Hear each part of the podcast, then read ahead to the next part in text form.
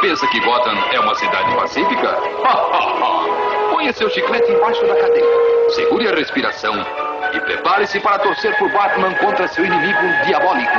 O inimigo público número um está para atacar.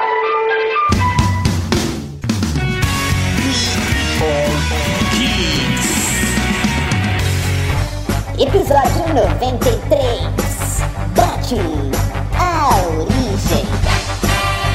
Olá, olá, olá, geeks! Eu sou o Tato e você já dançou com o demônio sob a luz do luar? Nossa, original, original pra caralho. É, podia Paga ser pior, bem, podia ser bem. olá, olá, olá, geeks, eu sou o Tato e I'm Batman. original 2. Aqui é o Bruno Costa e eu quero que se lembre, Clark, pro resto da vida, nos seus momentos mais íntimos, quero que se lembre da minha mão na sua garganta, a mão do único homem que derrotou você. Olha pra caralho. Não se esqueça que teve uma criptonitazinha ali ajudando. É, o único homem que defendeu precisava, você, meu amor. E um, e um arqueiro maneta. É.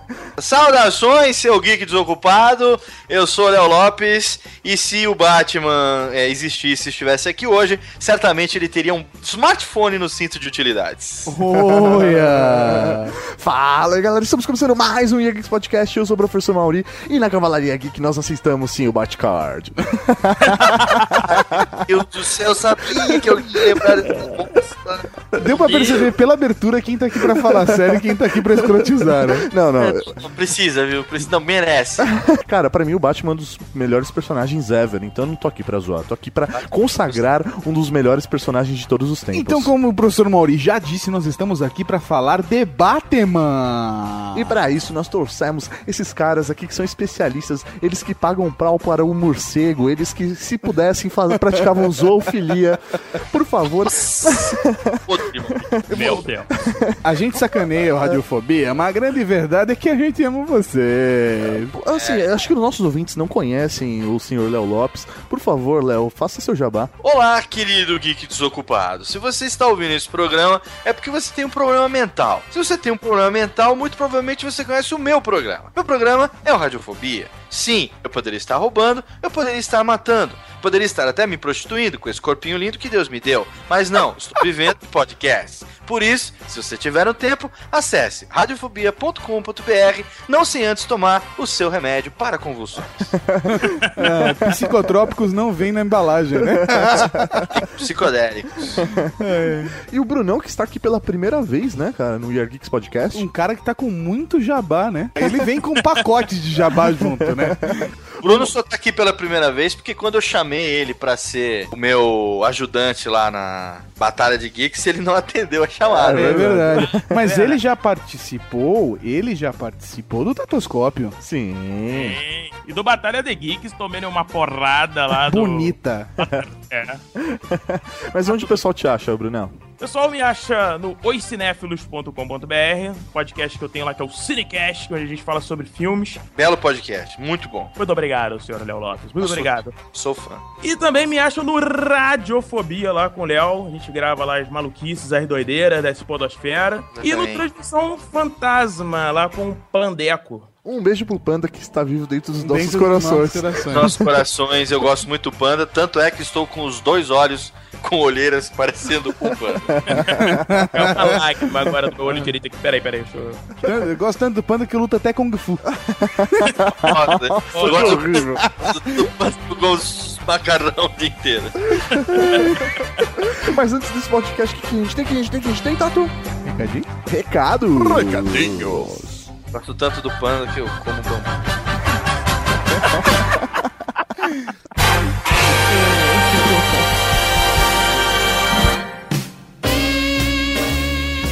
Recadinhos do coração. Coração não, caralho. Tá bom, recadinhos.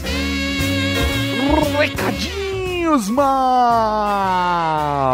Estamos aqui para mais uma sessão de recadinhos do coração. E vamos começar direto com as nossas redes sociais. É isso mesmo, você pode seguir o Year Geeks em arroba no Twitter. Ou facebook.com barra.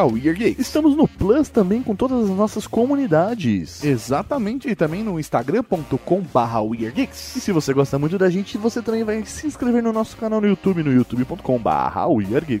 Tudo isso e muito mais. E professor Mauri, como que as pessoas fazem para mandar e-mails para a gente? É muito fácil, é muito simples, é só mandar para weirdgeeks.weirdgeeks.net. E todos os programas, no final do programa, nós lemos os e-mails das pessoas no Weird Geeks. É, e-mails and comentários. E-mails e comentários. Você também pode deixar o comentário no post. Então, se você, por exemplo, assina através do iTunes, ou através do Megaboga Casting, ou através de qualquer outro aplicativo, você tem a obrigação de voltar até o site do Weird Geeks e deixar seu comentário ou mandar seu e-mail. Isso aí, obrigação, porque senão, velho, você faz xixi na cama. O Ronaldinho não fez e acordou na cama com um traveco. Filha da puta.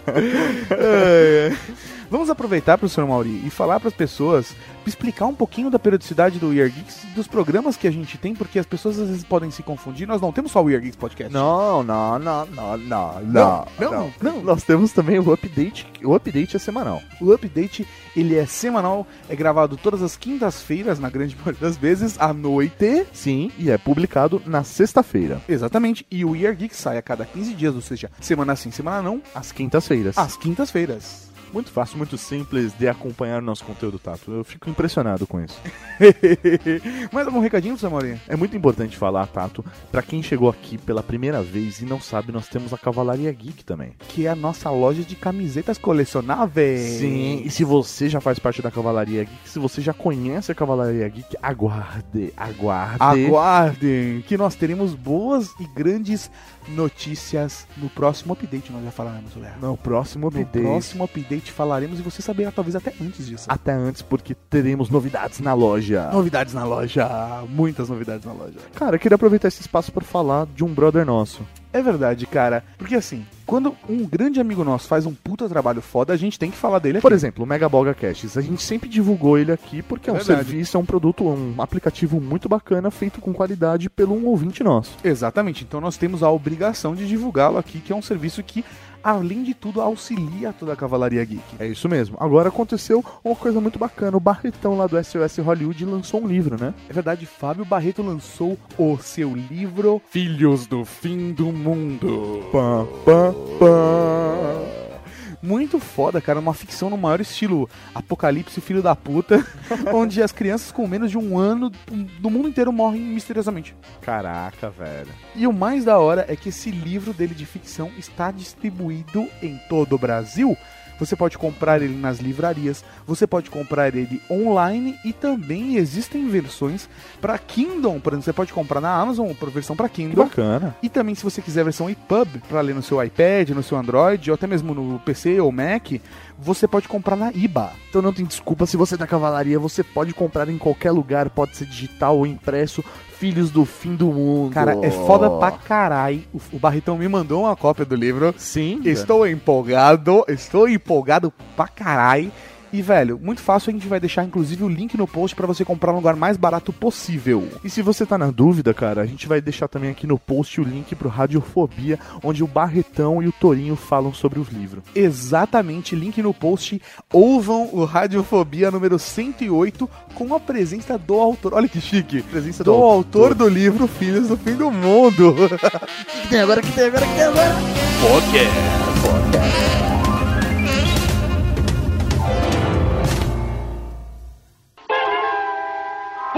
uma laranja é igual a um abacaxi? Sabem o que significa isso? Charada. Certo, chefe O'Hara, o charada. Aquele príncipe infernal dos enigmas que já nos enganou dúzias de vezes. O que acham, homens? O'Hara, inspetor Baixo, sabem resolver isso?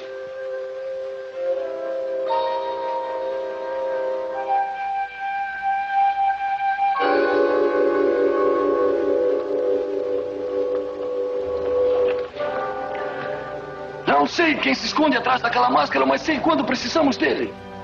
E precisamos dele agora.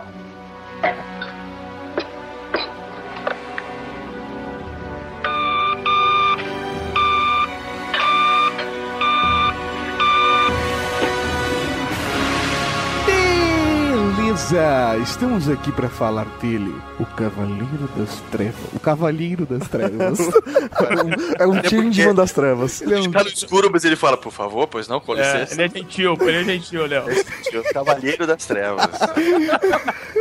Acabou a força, chame o Batman, que ele ajuda você a atravessar. Se a gente usasse aqueles títulos bizarros que nem o Jurassic Cast, o nome desse programa seria O Cavalheiro das Trevas. Por gentileza, queira o favor de entrar no asilo Arcance, né? Bem, E é isso aí, nós vamos falar de Batman, porque o Batman, ele é um super-herói.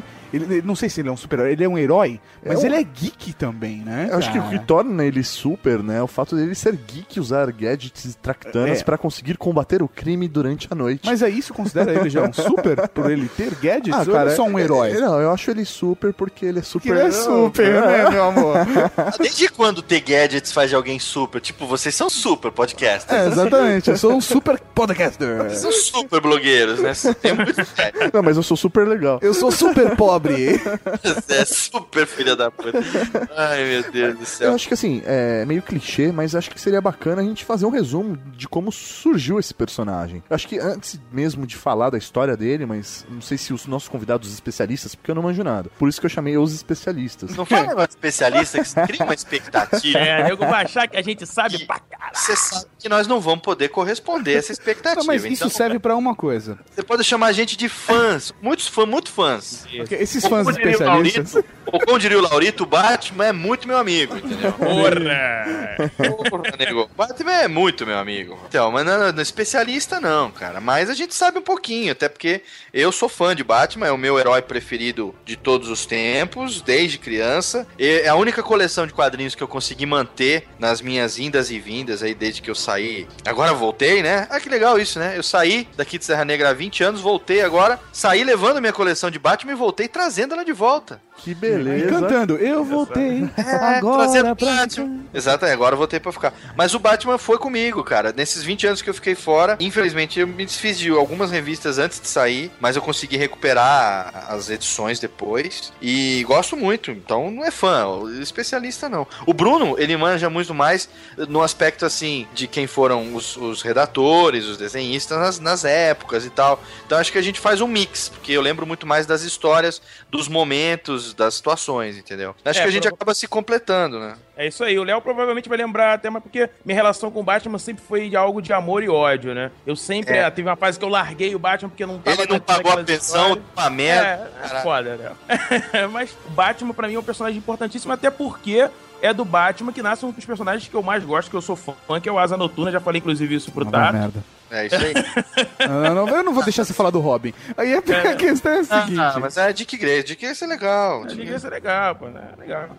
Meu Deus. Mas eu acho que seria legal então a gente voltar à primeira pergunta. Sim, vamos lá. Vamos lá. Então, o, surgi- o surgimento do Batman, ele se deve diretamente ao sucesso que na década de 30 fez uma, uma revista chamada Detective Comics. É uma revista que foi um marco na história dos quadrinhos de detetive e que é recordista de números seguidos, chegou a ter, se eu não me engano, 845, 800 e poucas revistas. E ela fez muito sucesso nessa época, é, porque ela era voltada para histórias policiais exclusivamente, né? Então, tem publicações dos autores como o próprio Jerry Siegel e John Shuster, antes de criarem o, o Super-Homem, teve lá um personagem famoso nessa revista, e o Batman surgiu dentro da Detective Comics. Ele surgiu em 1939, Isso, Né? maio de 39, na verdade, né?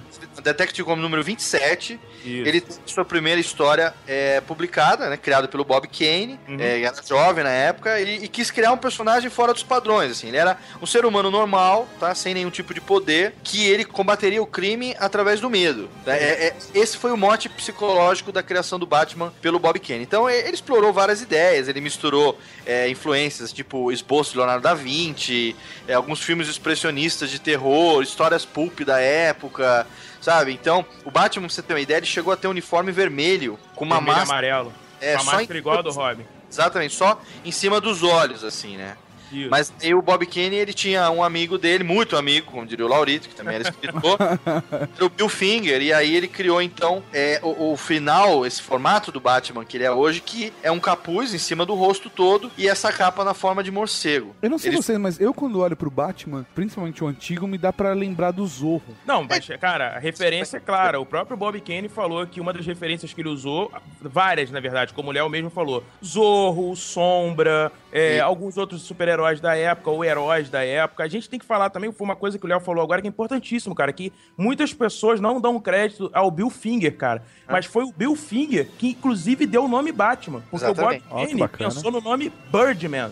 Não seria Batman. Era Birdman. Isso. E aí, Nossa, o mil vezes Finger- melhor Batman, né? É, pois é. E aí o Bill Finger deu a ideia, fez lá com ele um brainstorm lá entre os dois. E ele falou, cara, por que não um Batman? Inclusive desenhou, como o Léo falou, um esboço do que seria o Batman que a gente iria ver na Detective Comics número 27. E é importante falar uma coisa também, cara, que o Alex Ross, inclusive, já deu declarações, inclusive Guerra ao Crime, que é uma HQ do, do Alex Ross, ele começa com uma homenagem ao Bill Finger, dizendo que ele é o verdadeiro Homem-Morcego. Aí- Teve um conflito, né, assim, de ver quem seria o verdadeiro criador do Batman e tal. Os créditos são do Bob Kane, mas não tem como, porque eu- se dependesse só do Bob Kane, ele era moleque na época, cara. Uhum. Ele não tinha esse feeling, assim, do que que, que seria legal, entendeu? Do que que viraria, que cairia no gosto da molecada, que tava curtindo essa parada toda de detetive, tá? Mas tinha que ter alguma coisa diferente. E o Finger é que veio dar esse toque gótico, né? E ainda bem que ele não chamava Birdman, porque se ele tivesse medo de passarinho, ia ser escroto pra caralho.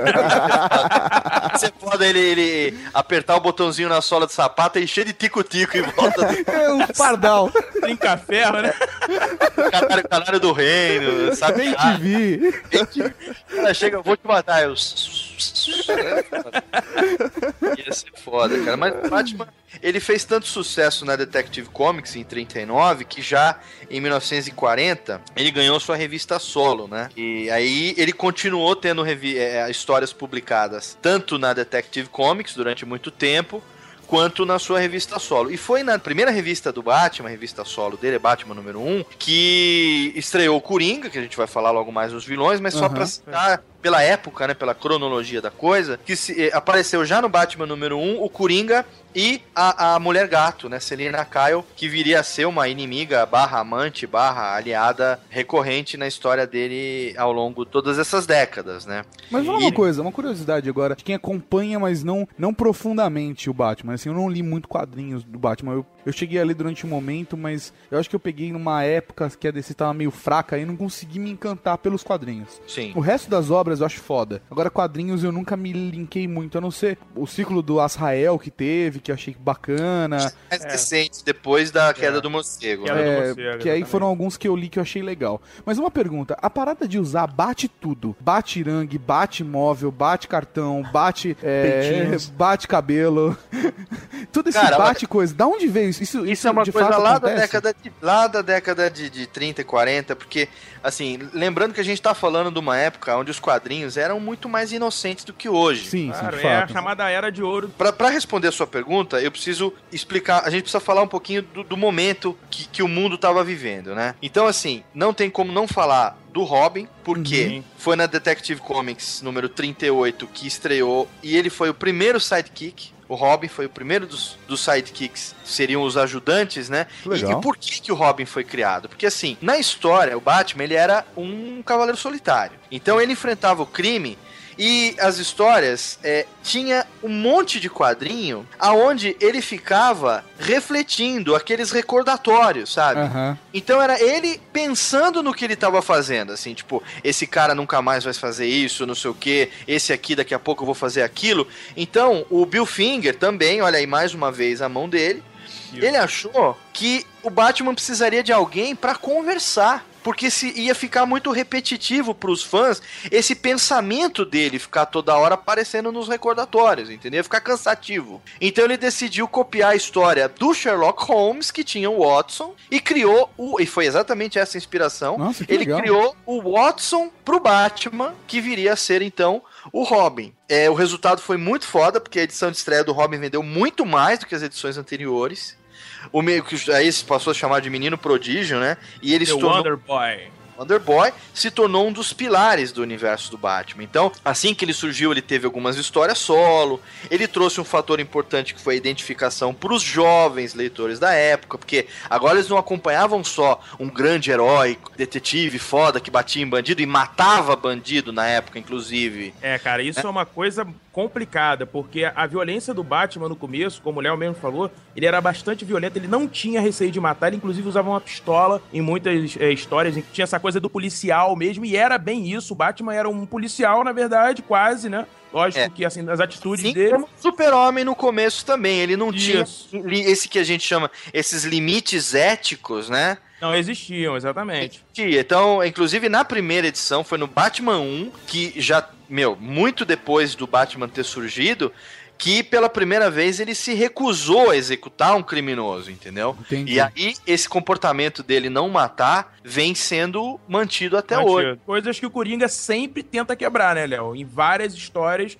um Tá. dos, dos, É. dos motes da história, do, do plot, digamos assim, é essa tentativa do Coringa de levar o Batman ao limite, inclusive de matar ele, né? Ou matar outros, enfim. Exatamente, o Coringa sempre se colocando como a, a outra metade do Batman, né? Inclusive, a realização do Coringa seria um dia ser morto Pelo pelo, Batman. Batman, né? O que quase acontece no Cavaleiro das Trevas, só que é, indiretamente, né? Acaba acontecendo Isso. indiretamente. Mas Uma- aí é uma história alternativa, né? E exatamente por isso que o surgimento do Robin teve uma identificação imediata com os jovens, porque agora, com a criação desse escudeiro, os jovens estavam lendo uma revista onde tinha uma pessoa com a mesma idade, com os mesmos problemas que eles, entendeu? Aham. Então, até então, o quadrinho de detetive era uma coisa é, é, é, que, pela violência e pela, e pela seriedade, atraía muito mais adulto. E o surgimento do Robin fez com que vendesse pra molecada também. Foi muito importante isso. É, e o Batman, é, só pra falar aqui que eu acho que interessante isso, o Batman ele surge muito, na verdade, pelo sucesso do Super-Homem. O Léo falou do Super-Homem, a gente não pode esquecer. A Action Comics era uma revista que fazia muito sucesso. E aí a National Comics, que antes, na verdade, era o nome da DC, a DC não se chamava DC, né? ela só se chamou depois por conta do sucesso da Detective Comics, inclusive. Aham. Ela pediu, ela encomendou, na verdade, uma série de novas ideias, de novos super-heróis. E aí o Bill Finger com Bob Kane, óbvio, eles criaram a ideia do Batman. Porém, alguns estudos, algumas pessoas que são mais fanáticas pelo Batman e tudo mais, apontam que o primeiro registro de desenhos do Batman é de 1932 de um cara chamado Frank Foster, cara. Eu É. não sei se isso realmente é verdade. Eu acho até que a DC até já disse que sim, mas fica aí como curiosidade também. Mas é, agora, finalmente, a gente responde a pergunta do Tato com relação aos bate isso, bate isso, bate, aquilo. Bate aquilo. Que é, é, porque o Bate que bate, aqui. bate, né? Bate polentas. Porque o que aconteceu foi o seguinte: na década. Isso nós estamos falando da década de 30, 40, né? Isso. Aí, isso. Você lembra que Segunda Guerra Mundial, aquela coisa toda, e aí acabou a guerra, né? Então, quando terminou a guerra, teve aí uma certa perseguição, uma certa guerra aí contra uma caça às bruxas é, é, é, contra os quadrinhos. Então aí começaram a falar aí que surgiu aquele negócio do suposto homossexualismo do Ah, Batman, sim, do isso Robin e tal. Suposto. Foi um cara aí, um tal de Werton, Frederick Werton, que em 54 escreveu um livro chamado Sedução do Inocente, né? Um dos maiores alvos desse livro foi o Batman, porque esse cara alegava que era impróprio que um homem solteiro vivesse sozinho com um jovem órfão e um mordomo, entendeu? É. É, ele, ele acabou de descrever o Michael Jackson.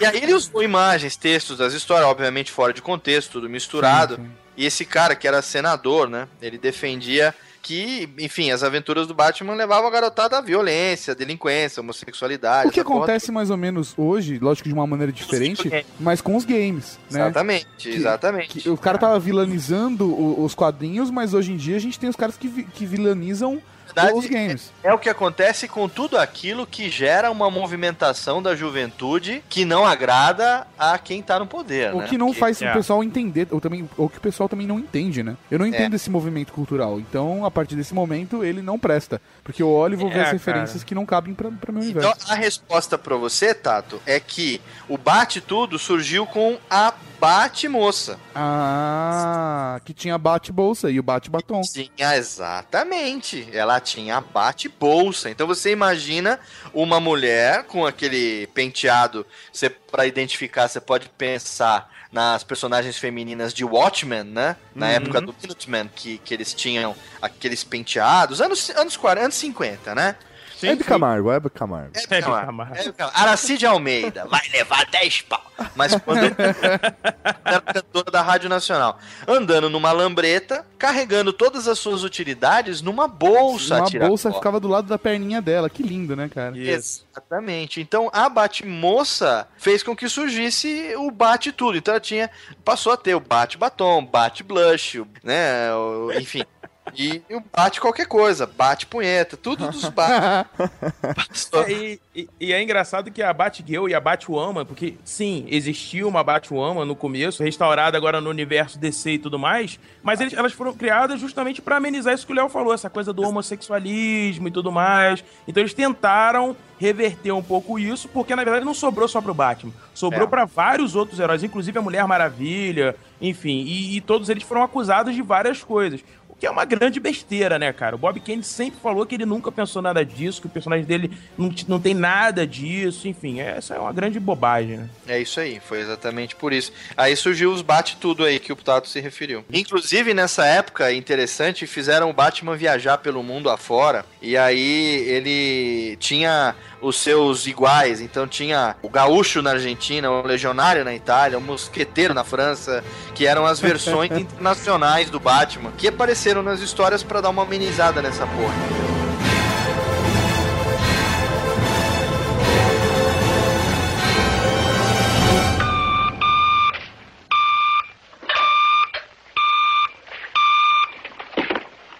Vou chamá-lo. Que sorte que ele está em casa! Meus recursos estão inteiramente às suas ordens. O senhor é um verdadeiro campeão, Sr. Wayne. Obrigado. Não há de que, Sr. Harris. Talvez se houvesse centros anticrime do tipo que o senhor propõe, quando meus pais foram assassinados por criminosos covardes. Sim, Alfred. Senhor. O Batphone, senhor. Desculpem. Acabei de me lembrar que prometi ir pescar com meu pupilo Dick Grayson. Com licença, sim? Agora, a gente tava falando, já tá entrando no, no conceito da história do personagem, que em vários momentos a gente tá citando o que aconteceu na história dele. Mas eu acho É. que é legal, apesar de todo mundo saber, a gente pelo menos citar a história da onde veio o Batman nos quadrinhos. Não na história no mundo real os quadrinhos, mas qual é a história do personagem. Então, aí, é pra gente não ficar um negócio muito é, conjecturando épocas e origens e tudo Sim, mais, sim, sim, sim, sim. eu acho que a gente já pode pegar e falar da origem dele dentro já de um reboot que aconteceu na década de 80, que foi assim, teve, teve um, um acontecimento na DC que, que chamou Crise nas Infinitas Terras. Sim, né? já ouvi falar Isso disso. Não, não conheço, mas já ouvi falar. A crise nas, nas Infinitas Terras, na verdade, foi uma tentativa da DC de acertar a cronologia dela. Por Isso. quê? Se você entender que a DC ela vinha da Era de Ouro e da Era de Prata, então você tinha Batmans diferentes. Você tinha o Batman da Terra 2, você tinha o Batman regular. Inclusive, o Batman da Terra 2 era casado com a Selina Kyle, teve filho, morreu, inclusive, teve a morte do Batman, que é uma HQ muito legal. Se o pessoal puder procurar depois, vale a pena pela referência e É tudo só procurar mais. morte Batman no Google que você vai achar exatamente a morte certa. É, exatamente. é porque também tem o Batman Hip, na verdade, também, que depois veio com, se eu não me engano, o Pera, Grant Morrison, pera, que trouxe Ba- Batman a questão Hip? do Batman Hip. É, que foi a, a morte atual do Batman, né? Enfim, isso é... Ah, tá. Batman Jogadas Hip de mercado, Batman mercado. R- R- RIP. Tipo, Isso, não, não isso. Batman É, não, é Rest- faz Rest- amor. Eu pensei no É, Batman fumando um baseado. É o, é o- é o Rest in Peace. Ah, tá. Rest Isso, in Rest Peace. in Peace, exatamente. Então, o que o Léo falou, assim, a Crise das Infinitas Terras, ela veio pra acertar essa cronologia, porque na primeira aparição do Batman, ele sempre teve essa questão do- da Marta e do Thomas Wayne, né, que ele era filho deles, enfim, alguém influente em Gotham, tudo mais, tinha aquela, a questão do, do cinema com o Zorro, enfim, que todo mundo já conhece essa história, ela já é batida, né? É, só, só pra citar, essa história, na verdade, ela foi é, perpetuada, porque é, enquanto era é, Detective Comics e Batman enfrentando, não se tinha muita preocupação com essa questão toda de, de origem, de, sabe, esse, esse romance todo da história, porque os roteiros, eles não eram bem trabalhados, entendeu? A parada O era, negócio- era porrada na- nos O quadrinhos. negócio era assim, era botar herói pra enfrentar bandido, Né? Aham, assim como americano enfrentava nazista na guerra. sim. Entendeu? Então aí era a história do mocinho contra o bandido. À medida que a história foi se desenvolvendo, os personagens foram se desenvolvendo, outros personagens foram sendo criados. Aí a gente teve também, nessa mesma época, nós estamos falando de Batman, estamos falando de DC. Mas a gente não Sim. pode esquecer que na Marvel também tinha um movimento paralelo com Stan Lee e todos os caras que estavam desenvolvendo outros personagens que entraram nessa mesma onda, né? De, de sucesso. Então, você passou a ter vários personagens surgindo, muitos na carona de outros que estavam fazendo sucesso. Você começa a desenvolver a mitologia do personagem, é, colocando inimigos e, e aliados, Precisava tudo. melhor, melhorar o background do personagem, né, Léo? O leitor passou a ficar mais exige- exigente, querendo saber, afinal de contas, da onde ele veio, como é que ele surgiu, o que, que foi que aconteceu, por que, que ele se tornou assim, entendeu? Então, na Detective Comics número 457, isso lá em 1976, Isso me- merece um Virgin Alert. olha. Isso merece um Virgin Alert foda. Em set- Eu tô com a revista na mão, então não, não tô falando de cor. Eu tô aqui com o dossiê na mão. Atenção, ouvintes, eu estou aqui com o dossiê na mão. Enquanto eu folheio, eu estou nos meus apontamentos. E, e tudo com cola. Eu só passei de ano colando, tá? Você sabe que isso no livro você no fato que vai tocar Alert pra caralho, né? Ah, cara, quem, quem tá sem dormir porque tá com filho aqui sou eu, não Você, você. tem- você, fizeram, você fez três, Léo. Você fez três. Eu já fui virgem É também. virgem só no título, é virgem só no título, mas é com carinho. Só que a minha virgindade não, levou, não durou 30 anos, diferente da sua. Filha da puta. Aí, eu bem. sou host dessa porra, não vou É, o deixar Léo- o barato, Léo- não. O Léo vai logo no fígado, ele vai pra machucar, cara. Falando mal dos meus ouvintes pra você ver o que, que vai sofrer. Ah, que amor. são retardados, não são virgens. É, também são. Essa história foi que, que eu tô citando em Detective Comics 76, 457, se chamava There's No Hope in Crime Alley. Não há esperança no beco do crime. Essa história que deu o nome pra esse local onde os pais Sim. foram assassinados. Até então, ele não tinha nome. E E por que, que as chamado pessoas continuam indo? Se o nome do beco é Beco do Crime. se, se- se o nome já tá dizendo que vai dar merda, né, cara? É, velho, tá tudo errado. Ô família Wayne, que bosta é essa? É, mas assim, o fato da família Wayne, assim, é, é, eles foram ver os Zorros, saíram Isso. pela saída dos fundos do cinema, foram assaltados e tal. Então, enfim, criou-se esse nome. Passou a ter também a história da, da- de uma doutora, que é a Leslie Tompkins, aparece recorrente em muitas histórias, que serviu como uma espécie de tutora, né, do, do, do Bruce Wayne, é, que É, apareceu... Teve o tio dele no começo, né, Léo? Que era o Philip Wayne, que na verdade não tinha o Alfred. Muita gente acha que o Alfred veio do começo, na verdade não. Não. Antes você tinha a figura do Philip Wayne, que era quem tinha ficado como, digamos, o tutor do Bruce, né? Ele vai pelo mundo, viaja, enfim. Muita coisa teve que ser alterada, muita coisa ganhou melhor background. Por exemplo, a questão do- dos pais serem mortos pelo Joey Chill, que era um ladrãozinho da, da- do beco do crime, como o Léo falou, um ladrão comum, vulgar. Se manteve, na verdade, mas eles tiveram que alterar várias coisas, por quê? Pra dar um melhor background, pra explicar melhor determinadas coisas, tanto que depois o Batman em ano 2 ele encontra com o Joey Chill, aí você tem o ano 1 um também que explica como o Batman se torna o Batman mesmo atuando em Gotham, enfim. Então você precisava ganhar um melhor background até pra poder entrar melhor na cronologia da DC, né, cara? Mas aí ainda não tinha a questão do morcego, porque a referência mais nova é que ele sai do teatro lá por causa que ele teve o Não, trauma mas isso com o morcego. filme. Não, mas isso é, é o tipo de. Não, é o não. link que ele fez no, no roteiro do, da Não, não é só trilogia filme. Hum. nova. Não, da trilogia nova. Mas a ideia é que, pelo menos que que eu me lembro, é que ele teve um trauma por conta da caverna que existia embaixo da mansão Wayne. Ou não, eu Cara, também mas estou ele- errado com referências zoadas. Na verdade, é só, é, é, deixa, deixa, eu tentar, deixa eu tentar explicar de uma maneira não tão complicada quanto é a própria origem do personagem. Você imagina o seguinte, lá nos anos 30, os caras criam um homem com roupa de morcego. Ok. Não tem explicação pra isso. E simplesmente o Bob Kane queria um cara que enfrentasse os bandidos metendo medo. Ele queria que fosse um Birdman. Aí vem o Bill Finger e fala: não, Bird não, bota um Bat. Um passarinho não assusta ninguém, bota um morcego. Ponto. Criou-se um cara com roupa de morcego que combate os inimigos.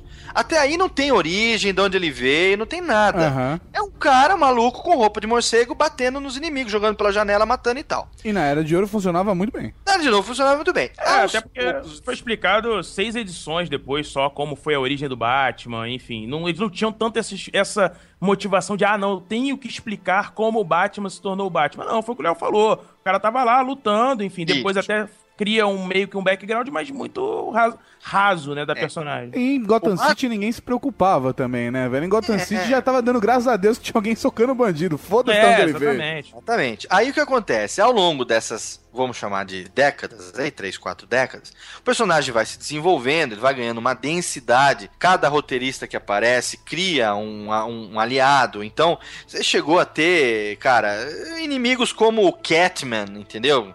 Você chegou a ter é, algumas bizarrices, sabe, que, que apareceram. Nessa época surgiu, tipo, é, sei lá, o Cobra, o, o cara de barro, o mestre das pistas, uns caras muito, muito besta, assim, sabe? Tipo, versão do Batman Zebra, negativo, robô, múmia, gigante. Até gênio da lâmpada teve, velho. Então, umas coisas muito bestas, assim, que nessa época era o lúdico, entendeu? Aos poucos, a origem dele realmente foi recontada nesse momento que o Bruno tá se referindo, quando, depois da crise das infinitas terras, o universo da DC, ele passou por uma reformulação. Então, a ideia era simplif- simplificar a cronologia dos personagens e dar uma modernizada. E aí dá um, um- dá uma história pra cada um deles. Então, o Cavaleiro das Trevas, que é uma história que o Frank Miller fez em 1986, que conta a história de um Batman num mundo futuro, onde ele já tá aposentado, velhão, e aí ele de repente tem uma motivação pra voltar. A gente fala, falar um pouco mais do Cavaleiro das Trevas daqui a pouco,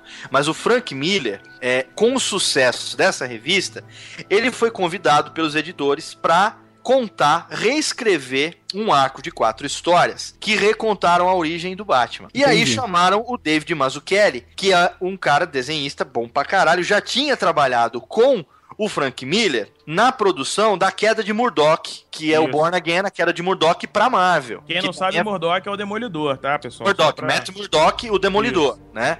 Então É isso eles desenharam o que seria a origem do Demolidor, do Matt Murdock, pra Marvel. Eu tenho aqui também na minha coleção, foda pra caralho, imperdível pra quem gosta de quadrinhos. E o sucesso deles foi tanto que eles foram chamados pra reescrever, o Frank Miller reescrever e o Mazzucchelli desenhar a origem do Batman. Entendi. Então, em 1987 foi lançada uma revista chamada Batman 404, que foi o primeiro capítulo do que viria a ser a icônica Batman Ano 1, que é o trabalho onde mostra pela primeira vez o retorno do Bruce Wayne a Gotham, depois dele ter viajado É o mundo, treinando o corpo, treinando mente, para que ele iniciasse então uma jornada contra o crime.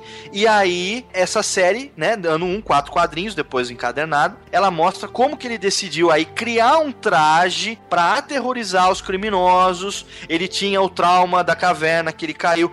E aí você já lembra do filme Batman Begins, É, que isso é usado. que foi feito totalmente com referência ao Batman ano 1, que foi reescrito pelo Frank Miller. Então conta o início da- com o, o Gordon, que na época era tenente, recém-vindo a Gotham City, uma cidade onde a polícia estava toda ela infectada pela Corrupção, né, cara? pela é, tava tentando achar a palavra pela corrupção. É, conta como surgiu a mulher gato, que era uma prostituta que Isso, isso. as redondezas. Então, ali o Frank Miller, ele fez um roteiro policial foda e o Mazzucchelli um traço inspirado assim num clima no ar, né, num nesse estilo cinematográfico, É, usando o Frank Miller sempre gostou muito disso. O Sin City tá aí pra não deixar ninguém Ah, mentir, sim, né? cara? Sim, aham. Exatamente. E o ano 1 foi tão foda que ele serviu de referência pra ADC a partir de então criar vários anos 1. Então você tem Arqueiro Verde ano 1, Robin ano 1, Metamorfo ano 1, uma Asa série Noturna, ano 1, porra. de noturno ano 1, Ah, vai merda. que surgiram. Ué, mas tem, caralho. Vai vai merda, não quero saber. Então, mal respondendo a, a sua colocação, né? Todas essas referências anteriores, né? De beco do crime, assassinato dos pais, é, trauma do morcego, sair do cinema porque o filme do Zorro lembrou o morcego e depois inspirou ele a usar uma roupa de morcego. Tudo isso foi costurado no Batman ano 1, que eu já aproveito aqui para indicar não só o quadrinho, o quadrinho da editora Abril, que saiu em 1987, e tem também é, o quadrinho agora que tá reeditado pela Panini, você pode encontrar aí nas bancas, nas livrarias aí especializadas em quadrinho. Mas agora, um ano, dois anos atrás, foi feita a adaptação do ano 1 para animação. Sim. E você tem isso em DVD aqui no Brasil, Que foda. na locadora muito do foda, muito Coelho, foda. você encontra em Blu-ray também. Aqui no Brasil não lançaram Blu-ray, mas você tem na locadora do Paulo Coelho também. Você Maluco ele. assim, né? E também quero aproveitar para recomendar, daqui a pouco a gente vai falar do quadrinho, mas já deixar recomendado também a adaptação do Cavaleiro das Trevas, que em inglês é The Dark Knight Returns. Em duas partes, a mais recente saiu agora há um mês, dois meses, que é uma adaptação fidelíssima do quadrinho, que foi pra mim e- esses três, cara, pra quem gosta de Batman ou pra quem quer conhecer melhor o universo do Batman, é, entender um pouco mais as referências que foram usadas nos filmes, essas duas histórias ou esses, essas três animações, elas são fundamentais. Então, o ano 1 acabou sendo a origem, pra mim é a origem que vale, é, é a que eu, que, eu, que eu gosto, Aham. né? E é aqui o cinema soube tão bem adaptar no Batman Begins, Isso. que trouxe de volta o Batman depois de uma série de desastres cinematográficos para uma trilogia de sucesso que foi essa até agora e ele merecia. Né? ainda bem que eu pude viver essa época para ver o meu herói preferido adaptado com tanto respeito como foi nessa trilogia. Foda pra caralho. que o Batman sofreu várias reformulações, mas nunca, nunca ninguém teve coragem de alterar a questão da morte dos pais dele,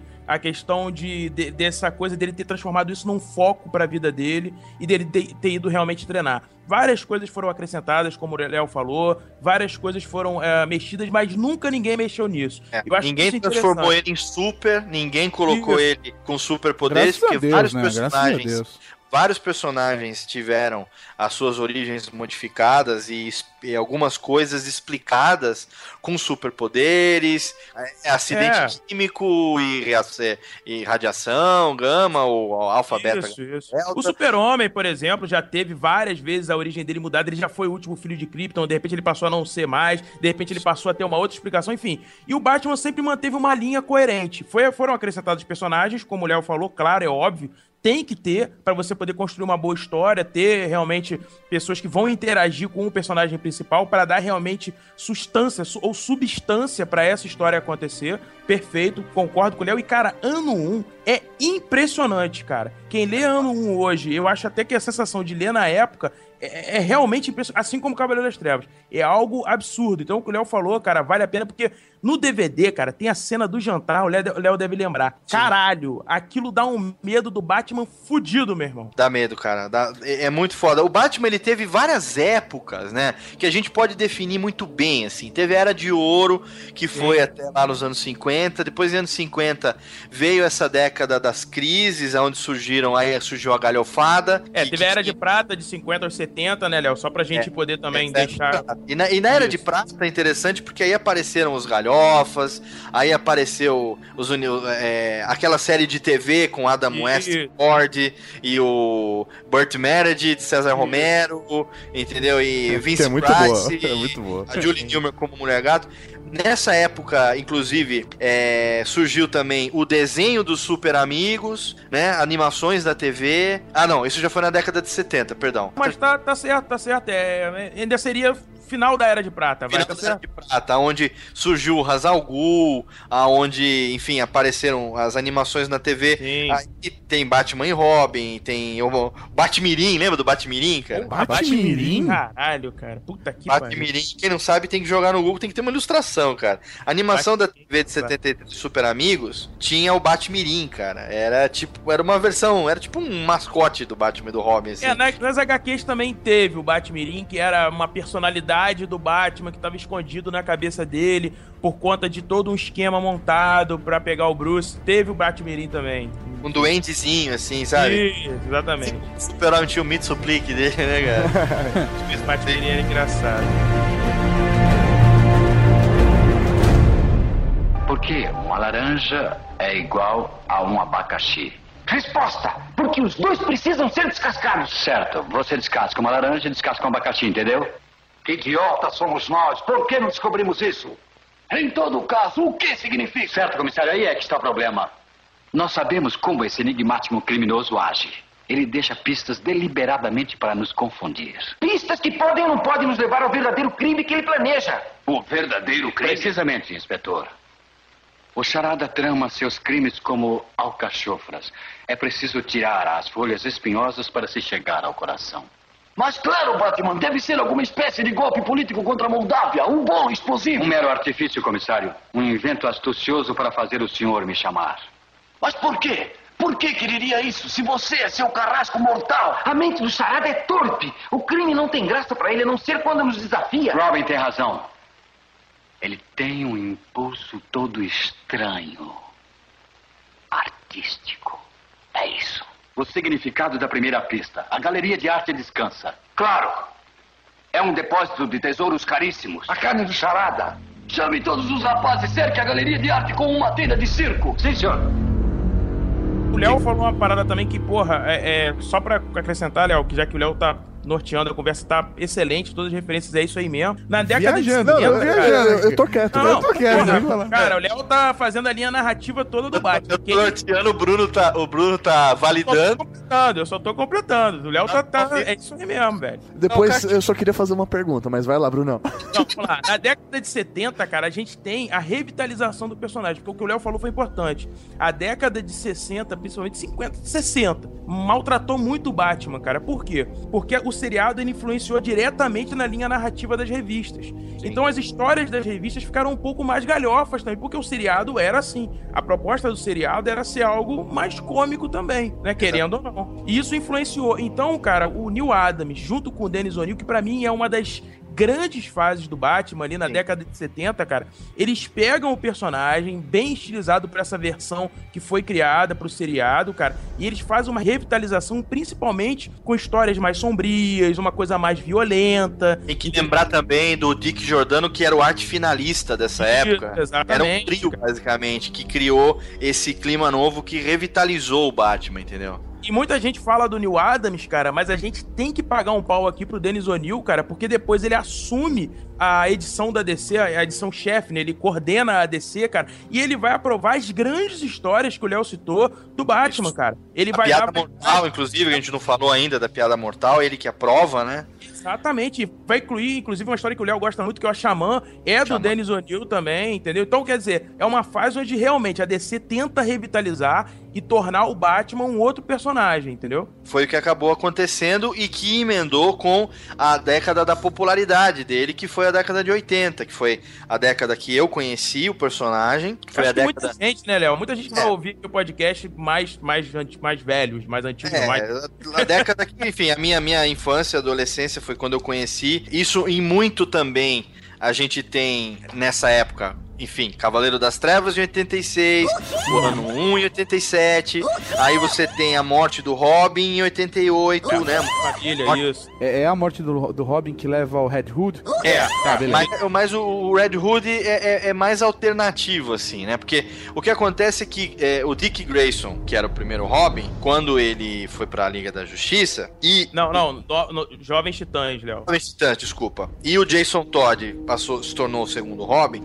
Ele nunca foi é, é, muito bem aceito pelos leitores, entendeu? Como sucessor do Dick Grayson, né? Então, a história de colocar ele assim como um ex-garoto de rua, violento, arrogante e tal, acabou piorando essa aprovação junto ao público. Então, a ideia foi. A jogada de marketing do Dennis O'Neill foi deixar os leitores decidirem o destino dele. E aí o arco Morte em Família, que teve início é, é, é, em 88, na, foi escrita pelo Jim Starlin, com total, assim, maestria e, o- e desenhada pelo Jim Aparo, que é um dos meus desenhistas favoritos de sempre. Um traço do Batman é, longilíneo, aquela, aquela orelha pontuda, cara, aquela, que- aquela roupa, assim, quase é, é, é, é, roxa, né? Aham. que- Era que- aquela roupa cinza com um azul, né, Léo? Mas que era um azul porque eu acho que por conta da impressão ficava meio roxo, né? Exatamente. Ah, o traço do Jim Aparo, né? A, a- a trama do Jason Todd procurando a verdadeira mãe dele. E aí vem essa história aonde o Jason Todd, que é o segundo Robin, ele é espancado pelo Coringa com um pé de cabra. Nossa, velho. A Coringa nunca me deixa, tipo, ele sempre... Nunca decepciona. Ele nunca decepciona, cara. Não, e, e uma coisa, guardem o que o Léo falou, porque mais na frente eu vou fazer uma referência exatamente a esse pé de cabra. Vai, Olha Léo. só, essa história, Morte em Família, ela terminava com uma grande explosão e um anúncio de dois números de telefone. E aí Isso. os atores deveriam ligar pra descer e decidir se o Jason ia morrer ou viver. Foda. Então, se você você decide, ligue Você 0800 se você quer que ele viva. Você, É isso exatamente. aí. Dois dias depois, por uma diferença de 72 votos, o Robin morreu. Morreu. Caraca, velho. O Cara, Batman entrou numa onda de violência frenética, foda, foda, frenética. contida com o apoio do Dick Grayson, do Super-Homem e do surgimento do Tim Drake, que viria a se tornar o terceiro Robin. Exatamente. Nos anos 80, eles. e- e- olha só, teve Cavaleiro das Trevas, teve Ano 1, teve A Morte em Família, que foi a morte do Robin. A capa é o Jason espancado, sangrando, com o rosto totalmente desfigurado e com os olhos esbranquiçados já sem vida. Aham. Ele morto na capa, sabe? Eu tinha 12 anos nessa época, sem, e, e lia essas revistas, não tinha como você não se impressionar por isso. E aí, mais um ano depois, vem aquele filme do Tim Burton, né? Que coloca pela primeira vez o Batman no cinema, apesar de Michael Keaton, apesar de. Não, mas Jack mesmo com o Michael Keaton fica bom. Apesar de Kim Basinger, enfim. Fica bom, cara. Mas pra mim, cara, foi, pelo amor de Deus, o Batman no cinema. E eu vi esse filme no cinema. E eu Fez tenho sucesso pra baralho. esse filme que é foda pra caralho. Tanto ele quanto o Retorno são os melhores daquela época. São os únicos que salvam, Sim, né? são daquela- os únicos, os únicos. Batman. O retorno ruim demais. Eu gosto do Retorno pelo Pinguim. Pinguim, Eu- ele, tá, ele tá muito bem. Eu gosto. Aquele, o papel ali que o nosso querido Danny DeVito. Vito fez como Pinguim, aquele ali pra mim é o Pinguim, cara. É o Pinguim, não tem como não ser nosso querido Oswald Chesterfield Cobblepot. Chesterfield. Ele comendo peixe vivo. Nossa, é muito bom. Tanto é que depois, nas animações, a maior referência É que ele. tem é o Danny DeVito fazendo o, o pinguim, cara. De movimentação, a maneira com que ele tá reagindo, expressão facial, corporal. Eu não. Quer saber uma coisa envolvendo o pinguim? Só uma curiosidadezinha envolvendo o pinguim, que muita gente vai ficar, oh, é mesmo? Será que não? E vai ver imagens? Imagens, vai procurar imagens? Do Bilton, Bilton. O, o ator que fazia o pinguim na série dos anos 60, Burgess Meredith, você conhece ele, muito famoso, de outro filme. Ele era o Mickey, treinador do Rock Do Balboa. Rock Balboa. O Burgess Meredith, que fez o Mickey, treinador do Rock Balboa, ele era o pinguim na série de TV dos anos 60. Caralho, Sensacional. velho, foda. Sim. E uma outra curiosidade sobre essa série dos anos 60 é que o César Romero, o ator que fazia o Coringa, Aham. e aí os ator especialmente convidado, César Romero, como o Coringa, lembra? muito bom. ele era famoso pelo bigodão. E ele não raspava o bigode. Então, se você olhar agora uma foto do Coringa na série de TV dos anos 60, você vai prestar atenção e vai ver que por baixo da tinta branca tem lá o bigodão do César É, Romero. o Cara, bigodão, eu cara, percebi é muito isso foda. levantando imagens E na pesquisa de pauta. E aí eu percebi, eu falei, caralho, é que a alta definição da TV da época jamais mostraria. Aham. Não dá, não dá pra você ver. É o bigodão, cara. É, o enfim, curiosidades. Curiosidades. Eu posso fazer uma pergunta que eu queria fazer uns 30 minutos atrás? Eu deixo, eu deixo. Tá, eu queria entender assim, vocês estão contando, vocês contaram a história do personagem como um todo, estão contando os direcionamentos que ele, que ele acabou tomando no, no passar das décadas, mas eu acho que uma parte muito importante do personagem, que eu acho que faz ele se tornar realmente o Batman, é a personalidade dele. O que Sim. ele é como, como pessoa, Isso é como foda. herói. Eu Isso acho é que muito foda. eu acho que é importante, É. então, a gente, de repente, fazer uma análise do, dessa personalidade dele. Posso só citar uma coisa, já que você fez essa pergunta, Maurício, que eu acho importante? Existe um documentário, no YouTube você vai achar ele, inclusive, que trata exatamente da psicologia do Batman e como o Nolan avaliou essa psicologia pra tratar no filme. Isso. Eu acho que a gente vai passar aqui, eu e o Léo, a gente vai falar um pouco sobre a, a- a evolução, na verdade. Porque esse Batman que a gente vê hoje em dia, ele não é o Batman que o Bob Kane idealizou no começo. É, Isso eu acho que tem que ficar claro pra todo mundo. Entendeu? Esse Batman mais obcecado, ele já tinha traços, tudo bem, mas a personalidade dominante Batman, ela só assume da era de prata em diante, mais ou menos. Na Então, era de ouro, é Bruce é o Wayne ponto. ainda tinha muita relevância, entendeu? Relevância no sentido dele ser, digamos, a, a linha mestre do Batman, sabe? Na verdade, o Batman era, sim, o alter ego, e não o Bruce Wayne se tornar o alter ego, entendeu? Então, mas é- eu acho que esse é o ponto. Eu acho que a gente precisa discutir aqui rapidão qual dessas histórias, dessas origens, qual desses Batmans que a gente vai escolher como o- o Batman que a gente vai discutir a psique. Porque se a gente for aprofundar em cada um desses Batmans, vai dar um Não, problema não, de não. cinco É, não. é, não é o caso. Eu acho que o Batman, a gente pode, pra, pra criar também, pra não ficar uma coisa muito, sabe, escalafobética junto, com, junto aos ouvintes, Aham. é, essa psicologia do Batman, que é retratada na nova trilogia, ela, pra mim, ela é muito crível, ela é muito próxima, talvez semelhante à psicologia do Batman que eu aprendi a gostar. Então, é o Batman que foi. A origem dele foi recontada pelo Frank Miller no ano 1. É esse Batman que teve o trauma do assassinato dos pais quando ele ainda era jovem e ele desenvolveu um espírito de justiça barra vingança e saiu durante muito tempo e treinou para combater o crime. Pra Quem mim- treinou ele, não importa. Aí uma história no filme conta uma coisa que aí tenta botar Hazalgu e tal. Isso não é o que acontece, mas enfim. É, tem, uma, tem uma frase, eu não lembro em que história, não lembro em que momento, eu não lembro quem foi que disse, ou se foi até nesse documentário aí do, do History Channel aí do Certo. Psychology of the Dark Knight, É alguma isso coisa mesmo. assim. É isso mesmo. E eh, nisso tem uma, uma frase que pra mim ficou emblemática. Ela se liga na numa história que também é dos anos 80, chamada Asilo Arcan. É, o Asilo Arca é uma história do Grant Morrison com o Dave McKean, que eu acho assim. É, muita gente não gosta, por incrível que pareça, né? Eu já ouvi muita gente falar que não gosta, mas eu acho que as pessoas não entenderam muito bem o que o Grant Morrison quis fazer, na minha opinião, claro, né? Eu sonhei com aquela, aquela barata saindo da boca da mãe do Amadeus Arcano. Foda, cara. Aquela história, essa história eu acho ela muito boa, porque ela, ela vai dentro da psicologia mesmo, né? Não só do, do Amadeus Arkham, que o próprio Léo Lopes citou agora, e porra, perfeito, mas ela explica um pouco da loucura que se instala no asilo e principalmente dessas personagens que o Batman também faz parte desse asilo. Aí o que tá na sutileza, e por isso que eu citei nesse momento essa história, falando da psicologia do Batman, é que, pra mim, o Asilo Arkham, ele, a história Asilo Arkham, essa do Graham Morrison e do Dave McKean, é, faz uma ligação clara da loucura do Amadeus Arkham e dos internados no Asilo Arkham Aham. com Batman. Que Isso que eu acho foda. foda. Segundo o Coringa e segundo os próprios psicólogos e segundo esse documentário, e eu também acho que se fossem levar o Batman a sério, ele deveria estar internado no Asilo Arkham junto com aqueles insanos que ele combate, porque ele é tão insano quanto ele. Ele só não está, Exatamente. ele só não está no Asilo Arcan